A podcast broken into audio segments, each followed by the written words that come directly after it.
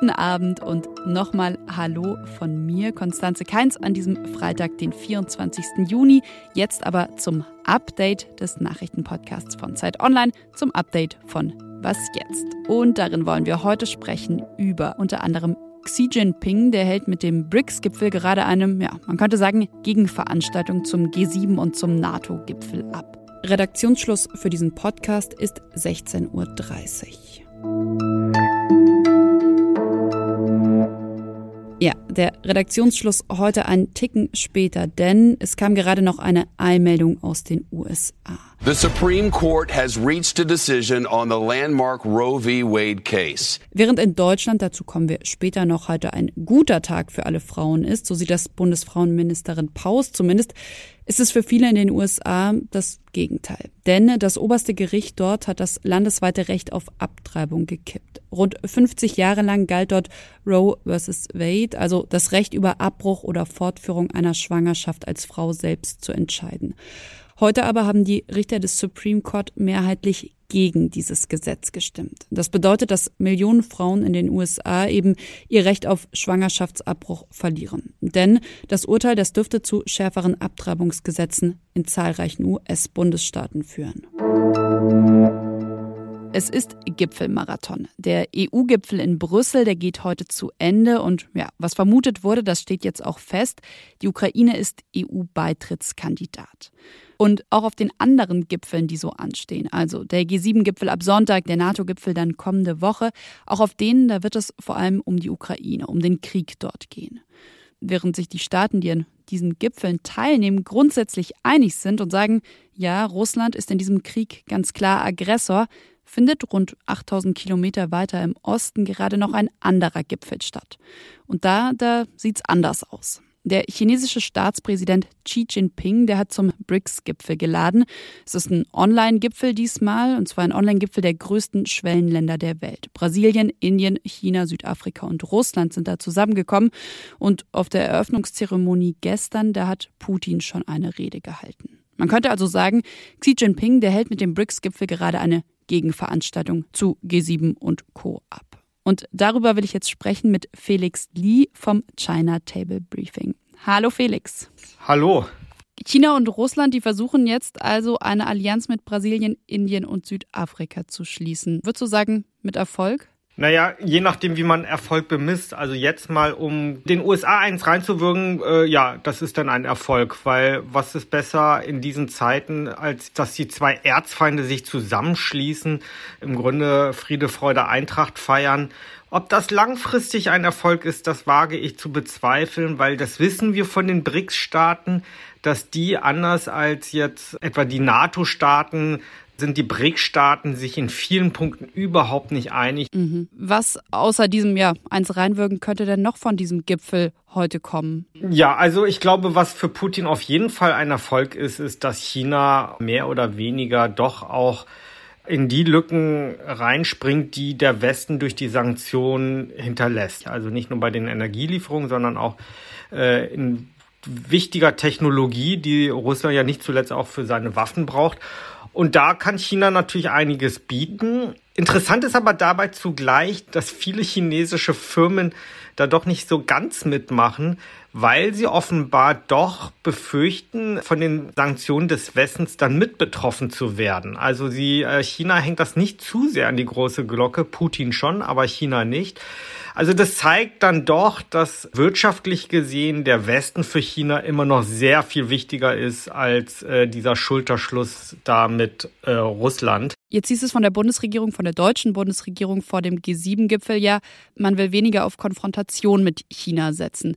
Wie bewertest du das? Also wenn du jetzt einerseits sozusagen das, was auf dem BRICS-Gipfel besprochen wird, siehst und dann andererseits so eine Aussage der Bundesregierung hörst? Im Grunde ist China ja ein ähnlicher Fall wie Russland. Also Deutschland hat sich von russischer Energie abhängig gemacht. Deutschland hat sich aber auch in vielen wichtigen Branchen wirtschaftlich von China abhängig gemacht. Die USA und Großbritannien und auch andere Länder, die haben jetzt schon nicht nur im Zuge dieses Krieges schon vorher doch auch klar gemacht, dass China angesichts der chinesischen Aggression, die ja auch zugenommen haben, dass man da so mit China ganz normal weiter Handel treiben, betreiben kann, wie das bislang der Fall war, dass diese Politik so nicht mehr funktioniert. Und Deutschland tut sich da schwer. Kein Wunder, Deutschland ist unter den großen Industrieländern auch das Land, das die engsten wirtschaftlichen Beziehungen zu China pflegt und auch massiv von Chinas Aufstieg profitiert hat. Und das zeigt sich jetzt. Also ich glaube, das wird für einigen Konfliktstoff sorgen beim G7-Gipfel, wenn die Bundesregierung erneut einen solchen Vorstoß wagt. Aber ich glaube auch nicht, dass Deutschland da sehr weit kommen wird, weil ich glaube, wenn es hart auf hart kommt, dann wird Deutschland sich natürlich dann auch auf die westliche Allianz, auf Seiten der westlichen Allianz schlagen, weil die Abhängigkeit, vor allem die militärische Abhängigkeit von der NATO und einfach von den USA dann doch zu groß ist. Den G7-Gipfel, den werden wir hier im Podcast natürlich auch begleiten. Den Text von Felix Lee, der ursprünglich im China Table Newsletter erschienen ist, den finden Sie nun auch auf Zeit Online. Und ich sage dir vielen, vielen Dank, Felix. Ja, danke auch. Wochenlang sind in Sjeverodonetsk im Osten der Ukraine Bomben gefallen. Rund 90 Prozent der Häuser in der Stadt sollen mittlerweile zerstört sein. Und ja, wochenlang hat auch die ukrainische Armee erbitterten Widerstand geleistet. Heute Morgen nun hat die Ukraine den Rückzug ihrer Truppen aus der Stadt angeordnet. Vom Gouverneur von Luhansk, da kam eine Erklärung. Und zwar hat er gesagt, in zerschlagenen Stellungen auszuharren, das habe keinen Sinn. Die Zahl der Toten würde sonst nur noch mehr steigen. Die Eroberung dieser Industriestadt, die ist für Russland ein strategisch wichtiges Ziel. Denn die russische Regierung will ja nach eigenen Angaben die gesamte Donbass-Region einnehmen und zu der gehört neben Donetsk eben auch Luhansk. Und Sjeverodonetsk zählte eben zu den letzten Teilen von Luhansk, die noch nicht von russischen und prorussischen Kämpfern erobert waren. Jetzt, das kann man auch sagen, konzentriert sich der Kampf auf die nahe Stadt Lysychansk. Und ein kleines Update zu unserer Folge von heute Morgen noch, verkündet von Lisa Paus, der Bundesfrauenministerin von den Grünen. Heute ist ein großartiger Tag. Für die Ärztinnen und Ärzte, aber vor allen Dingen für alle Frauen in diesem Land. Der Bundestag hat die Abschaffung von Paragraph 219a Strafgesetzbuch beschlossen. Ärztinnen und Ärzte dürfen in Deutschland also in Zukunft darüber informieren, wenn sie Abtreibungen anbieten. Eine Mehrheit der Abgeordneten war dafür, die Fraktionen von Union und AfD allerdings haben dagegen gestimmt. Ausführlich über das ja, jetzt gekippte Werbeverbot für Abtreibungen habe ich in der Was jetzt Folge von heute Morgen mit meiner Kollegin Frieda Turm gesprochen. Hören Sie doch gerne noch mal rein, wenn Sie die Folge noch nicht kennen. Was noch? Und noch eine kleine Warnung für alle, die dieses Wochenende auf ein Festival fahren. Nach dem letzten Konzert da lieber nicht einfach müde ins Zelt fallen. Besser noch einen Wecker stellen, denn sonst könnte es Ihnen so gehen wie einem Mitarbeiter vom Hurricane Festival. Der ist nach einer Nachtschicht in sein Zelt gegangen, wollte schlafen, ganz gemütlich. Naja, aber als dann am nächsten Morgen das Festivalgelände aufgeräumt werden sollte, da landete der 23-Jährige bzw. sein Zelt inklusive ihm in einem Müllanhänger. Ein Baggerfahrer, der wollte eigentlich nur, ja, dieses zurückgelassene Zelt, was da noch rumlag, entsorgen. Äh, verletzt wurde der Mitarbeiter zum Glück nicht. Das Aufwachen, naja, das war dann aber wahrscheinlich trotzdem nicht besonders angenehm. Das war das Update von Was jetzt und das war's von mir, Konstanze Keins. Ich wünsche Ihnen ein schönes Wochenende. Wie immer an dieser Stelle der Hinweis auf unsere E-Mail-Adresse wasjetzt@zeit.de für Ihre Fragen, Feedback, Anmerkungen, was auch immer Sie loswerden wollen.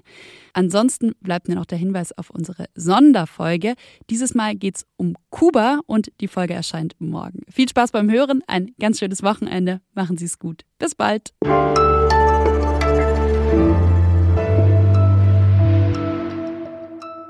Wann warst du zuletzt in China? Ich habe acht Jahre insgesamt in China als Korrespondent verbracht und die Zeit endete 2019. Also Gott sei Dank vor der Pandemie, sage ich jetzt mal so.